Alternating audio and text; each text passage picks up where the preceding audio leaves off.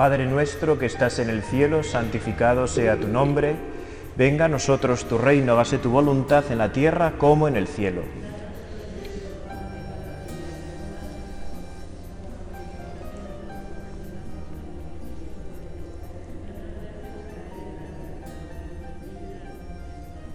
Con vuestra licencia, soberano Señor, sacramentado.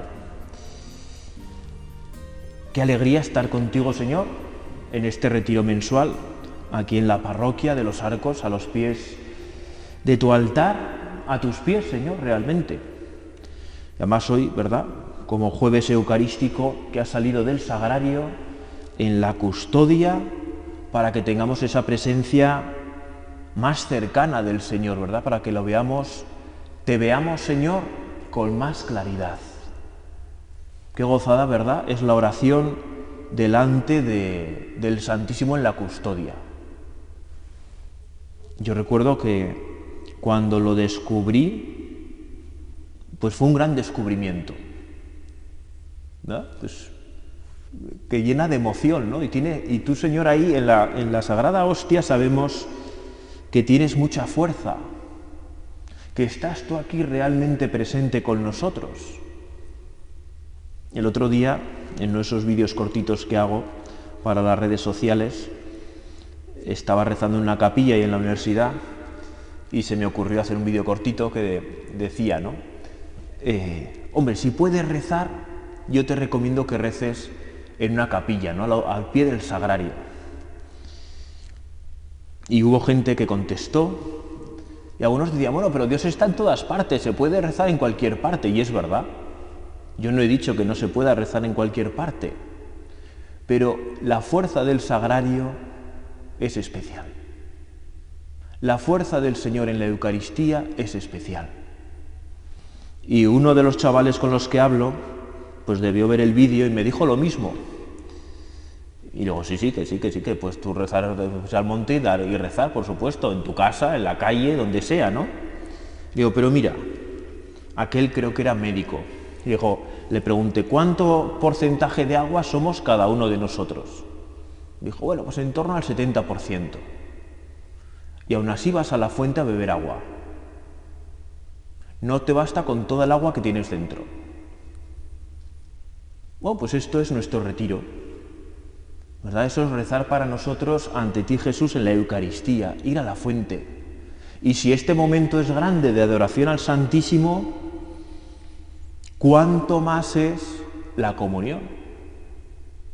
Porque no podemos perder de vista que la misa más rápida, incluso más distraída, que ojalá que no sean así, pero la misa más distraída trae muchos más frutos que horas y horas de adoración tampoco lo podemos perder de vista. Tenemos que enamorarnos de Jesús Eucaristía y de la exposición del Santísimo y de la adoración, pero sin perder las, las cosas de sitio. La misa es la Cristo, tu Señor, que actúas. Bueno, y en esta primera meditación vamos a, os invito a reflexionar, aunque cada uno luego que puede ir por donde, por donde quiera, ¿no? Santa libertad, como siempre. Pues sobre el mes de noviembre, ¿no? Que es un mes con sus características propias. Es el mes de los difuntos. Y es que, ¿verdad? Si, si algo caracteriza al mes de noviembre, pues está muy bien puesto, ¿verdad? Que sea el de los difuntos con el otoño, al menos en nuestro hemisferio, ¿no? Con la caída de la hoja, que anuncia el frío del invierno Y es, bueno, pues la caída de la hoja pues nos invita a recordar, ¿no? Como yo siempre me acuerdo cuando veo que es tan bonito, ¿verdad? Cuando caen las hojas de los árboles, aquello que decía Santa Teresa de Jesús. Un día esa hoja serás tú. Bueno, pues también nos viene bien de vez en cuando reflexionar sobre el misterio de la muerte. Y en estos tiempos nuestros en los que se frivoliza de todo, aunque se frivoliza también de la muerte, ¿no? Pero es que si lo pensamos bien, es un misterio la muerte, que muramos es un misterio. Cuando tenemos tal fuerza vital por dentro, cuando tenemos tantos deseos de vivir, A mí en esto siempre me han ayudado, y he tenido la suerte de conocer a varias personas centenarias, con muchas ganas de vivir todas. No, me acuerdo de tres, que pues, las, dos, las tres tenían 103 años, 104 años, y no les apetecía morirse nada. Estaban muy contentas viviendo. Entonces, es un misterio que muramos. Bueno, la Sagrada Escritura da respuesta a este misterio. ¿Por qué tú y yo morimos? Un cristiano lo sabe, y es una suerte saberlo. La muerte entró en el mundo a consecuencia del pecado, porque en los planes originales de Dios no estaba presente la muerte, no estaba presente. Dios en sus planes originales no había pensado que tú y yo muriéramos. Claro, eso cambia un poco las perspectivas de las cosas, ¿no? Porque tantas veces se suele decir, ¿verdad? Bueno, es ley de vida, cuando en realidad la muerte es ley del pecado, no de la vida.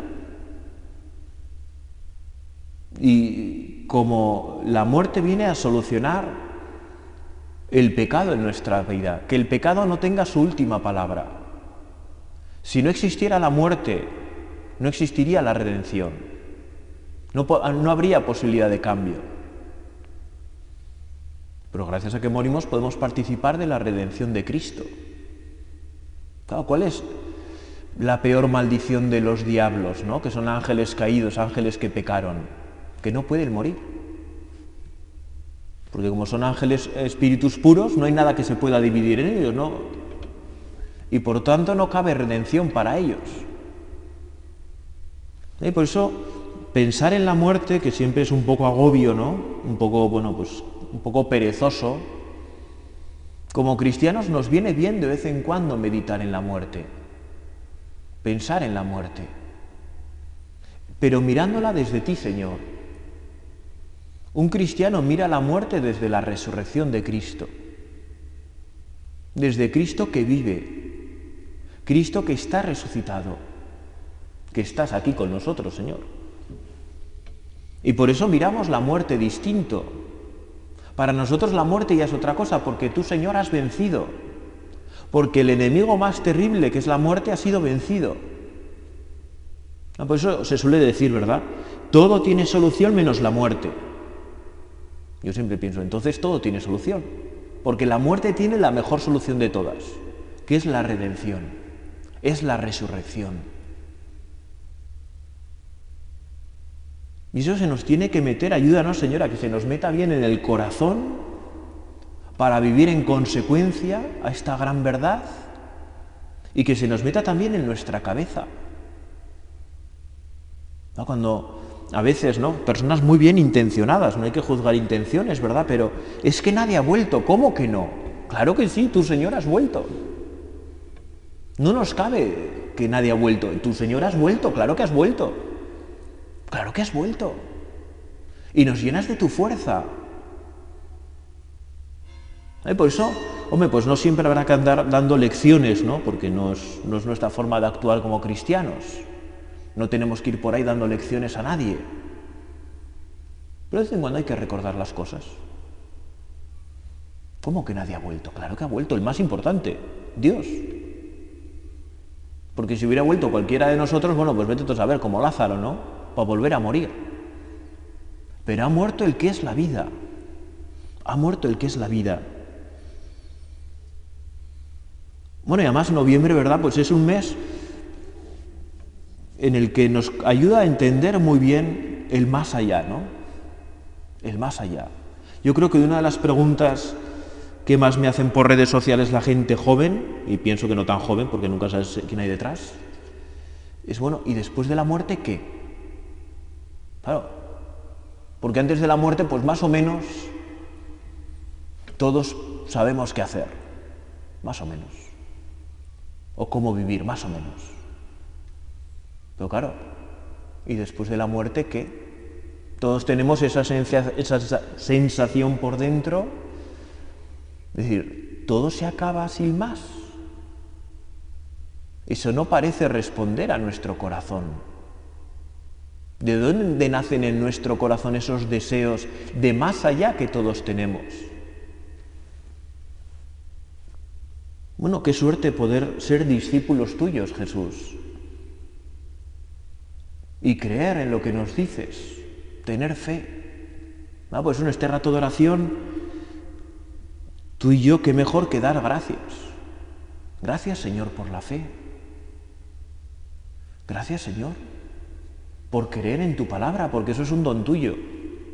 Que tú y yo creamos, ¿verdad? Requiere nuestro esfuerzo, nuestra respuesta, es verdad pero ni nuestra respuesta sería imposible sin el don de la fe que tú nos das, el don sobrenatural de la fe. Gracias Señor por la fe. No, y como digo, noviembre pues es un mes como muy completo, ¿verdad? Porque el noviembre empezamos con ese día tan hermoso de todos los santos. Qué maravilla. Qué maravilla empezar un mes tan a lo grande, ¿no? acudiendo a toda la iglesia del cielo, a todos los cristianos y no cristianos, a todos los hombres de toda la humanidad, de toda la historia, que ya han sido redimidos y que sus almas gozan del cielo, y algunos incluso resucitados. ¿No? Porque dice el Evangelio que cuando Jesús resucitó, numerosos muertos resucitaron con él. Algunos gozan ya de algunos gozan ya de la gloria del cielo.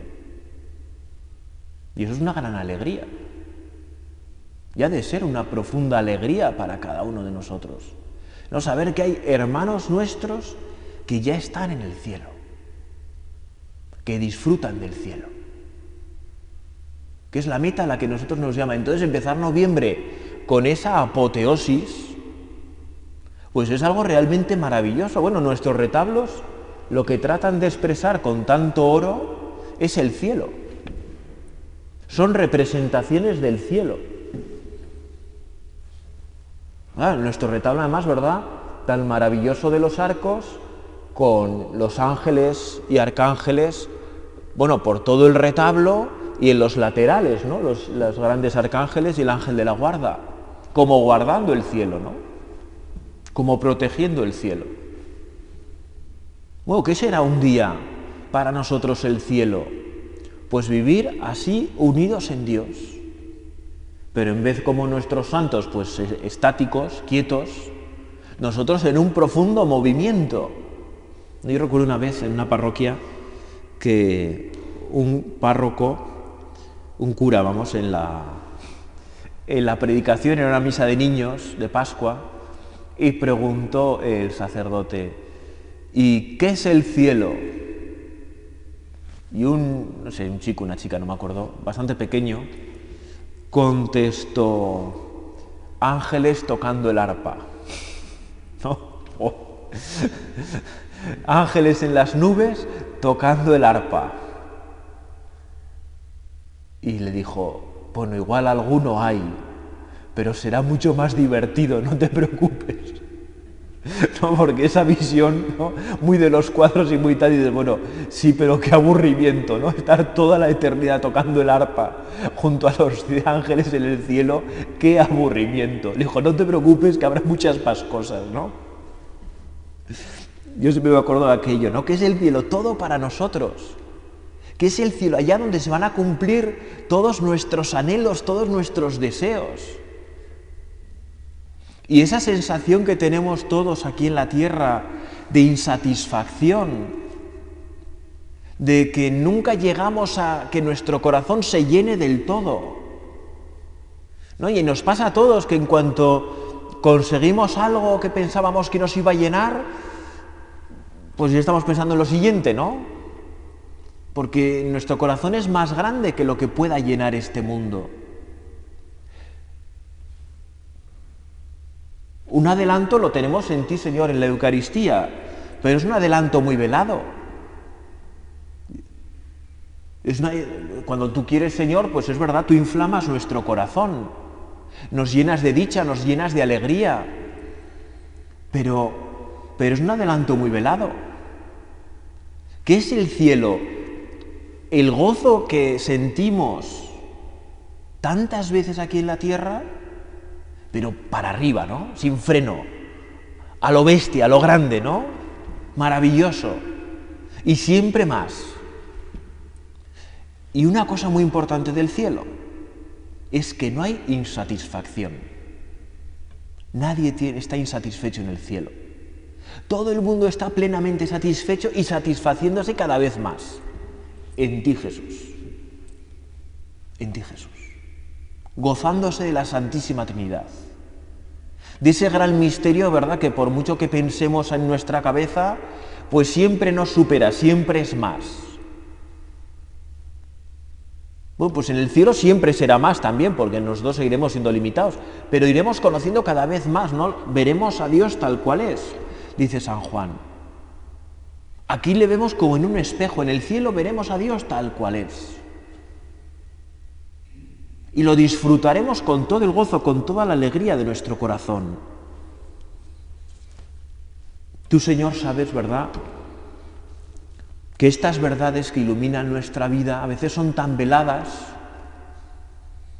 que nos causan cierto temor,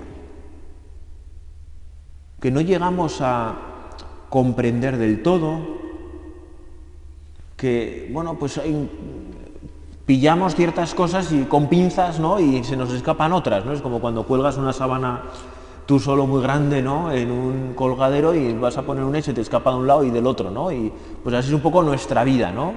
Todo el día como todo con pinzas. Ah, sí, sí, ya entiendo un poco más esto y se te descuelga del otro lado. Bueno, eso nos ha pasado a todos, ¿verdad? Les pasaba también a los apóstoles.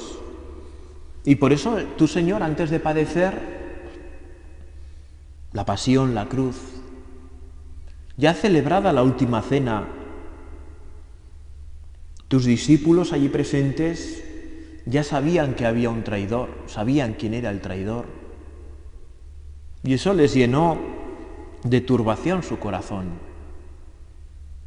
de inquietud. A veces Jesús también nosotros estamos inquietos por lo que te pasa, por lo que te hacen, por lo que hacen a tu iglesia, por lo que nos hacen a nosotros como iglesia. Porque parece que, bueno, pues tu Señor, ¿verdad? Has dicho que las fuerzas del infierno no prevalecerán. Y no prevalecerán. Pero a veces parecen prevalecer tanto que vivimos un poco inquietos. Y eso pues puede inquietar mucho nuestro corazón, ¿no?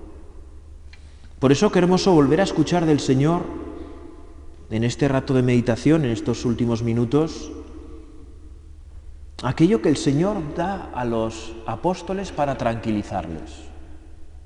¿Qué dice Jesús tras la última cena a los apóstoles que se sienten nerviosos, inquietos, intranquilos? ¿De qué les habla? No se turbe vuestro corazón. Creed en Dios y creed también en mí. No se turbe vuestro corazón creed en Dios y creed también en mí. El remedio mejor contra la tristeza, contra el desasosiego, contra la incertidumbre, es la fe. Creer en Dios y creer en ti, Señor Jesucristo. Pero creer que no es simplemente algo intelectual, saber, Ahora vulgarmente decimos tanto, bueno, yo creo, para decir yo opino,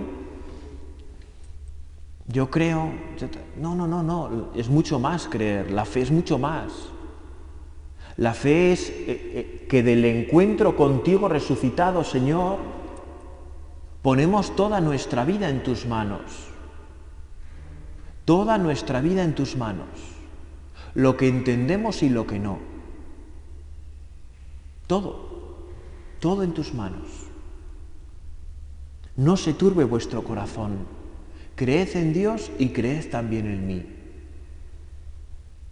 Señor, ayúdanos a aumentar en la fe, a que el encuentro contigo realmente mueva nuestro corazón a confiar en ti, a poner toda nuestra vida en tus manos. Toda nuestra vida en manos de Dios. Qué hermoso, ¿verdad? Cuando lo logramos hacer, nuestra vida tiene mucha paz. Nuestra vida tiene mucha fuerza. No que no tengamos dificultades, que no tengamos tristezas, que no tengamos... No, no, son, son mundos distintos. Es que en nuestras dificultades tenemos paz. que en nuestras tristezas tenemos alegría, aunque suene contradictorio, pero es así. Y tenemos experiencia de ello cuando confiamos más en ti Jesús que en nosotros mismos. En la casa de mi Padre hay muchas moradas. Si no, os lo habría dicho, porque me voy a prepararos un lugar.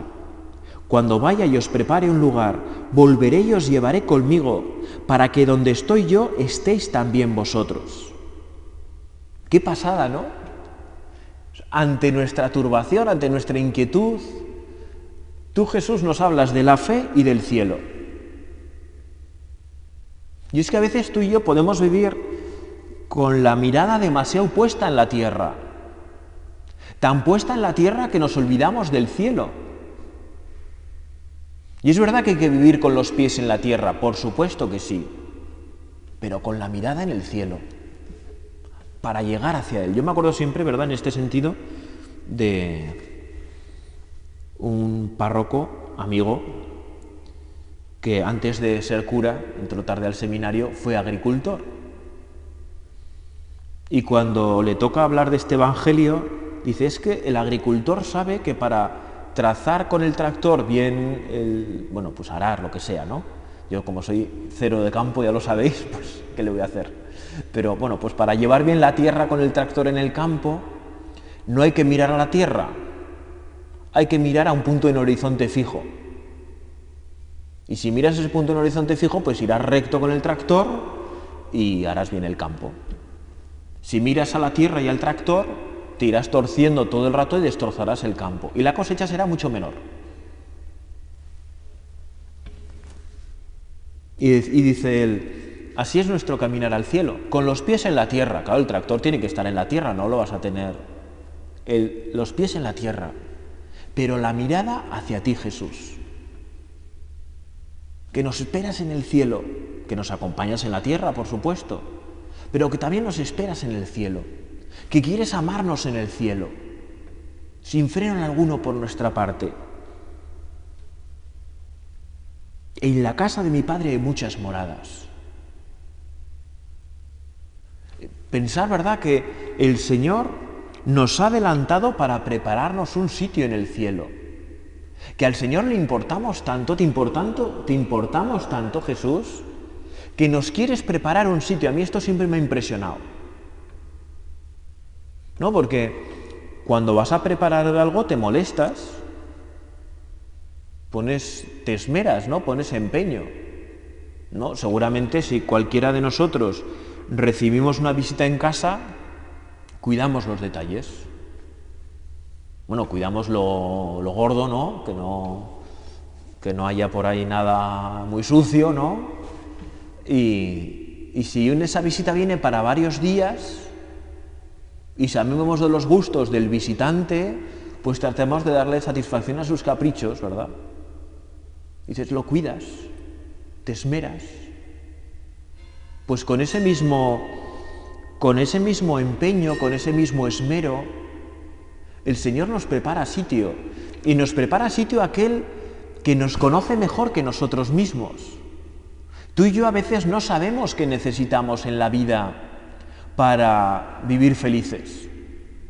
El Señor lo sabe perfectamente y nos está preparando un sitio para vivir así toda la eternidad lleno de llenos de alegría. Y en este sentido, ¿verdad? Está también el purgatorio. ¿Qué hay después de la muerte? ¿Qué hay en el más allá? Un católico lo responde con toda seguridad y con mucha claridad, ¿no? Cielo, purgatorio, infierno, no hay más. Y lo sabemos y, está muy bien saberlo. Y está muy bien poderlo decir con toda claridad. Nos da mucha paz. Porque tu Señor nos ha ido hablando en la Sagrada Escritura de cada una de las tres posibilidades.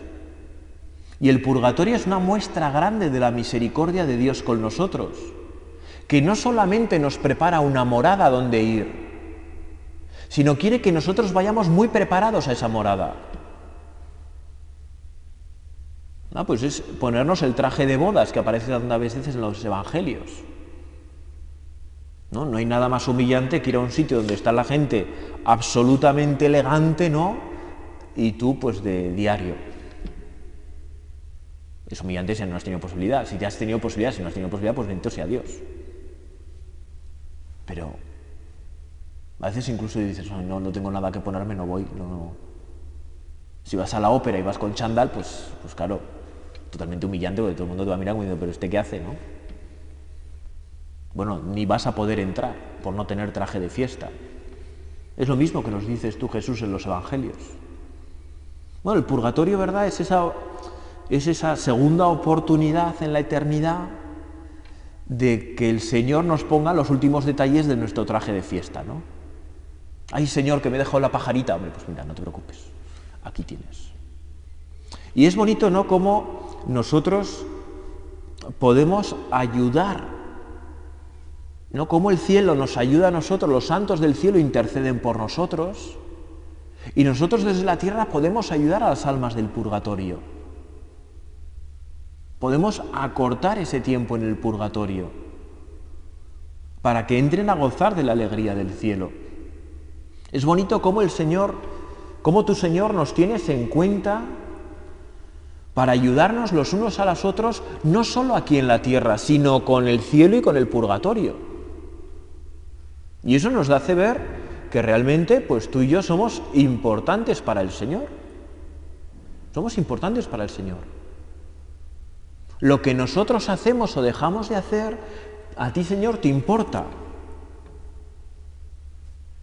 Y quieres de nuestras oraciones, quieres de, nuestras, de nuestra vida, de nuestra entrega, de nuestra generosidad, de nuestro sacrificio,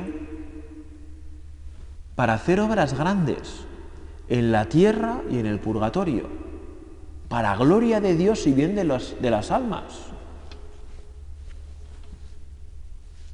Por eso, también te queremos dar gracias por eso, Jesús. Gracias por contar con nosotros. Porque claro, que Dios cuente con nosotros es como cuando el niño pequeño quiere ayudar a su padre a arreglar algo, ¿no? Que la va a liar. ¿O qué?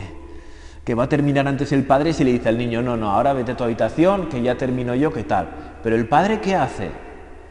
Que participe su hijo, ¿no? Y sabe que se la va a liar porque le va a dar el instrumento que no es, que es posible que manche el más, que se le caiga algo, que tal. Bueno, pero no hay mayor alegría para un padre que su hijo colabore con él. Pues lo mismo, ¿verdad? Jesús ocurre con Dios nuestro Padre. Con Dios nuestro Padre. Que quiere que colaboremos con Él. Pues eso, Señor, Jesús, ayúdanos a colaborar bien para colaborar bien con Dios nuestro Padre, mirar mucho al Señor. Porque es el que mejor lo ha hecho, claro. El Hijo. ¿No? Los hijos pequeños, ¿en quién se fijan? En los hijos mayores. Nosotros a quién tenemos que mirar? Al Hijo mayor. Te tenemos que mirar a ti, Jesús. Ayúdanos a mirarte. Ayúdanos a mirarte.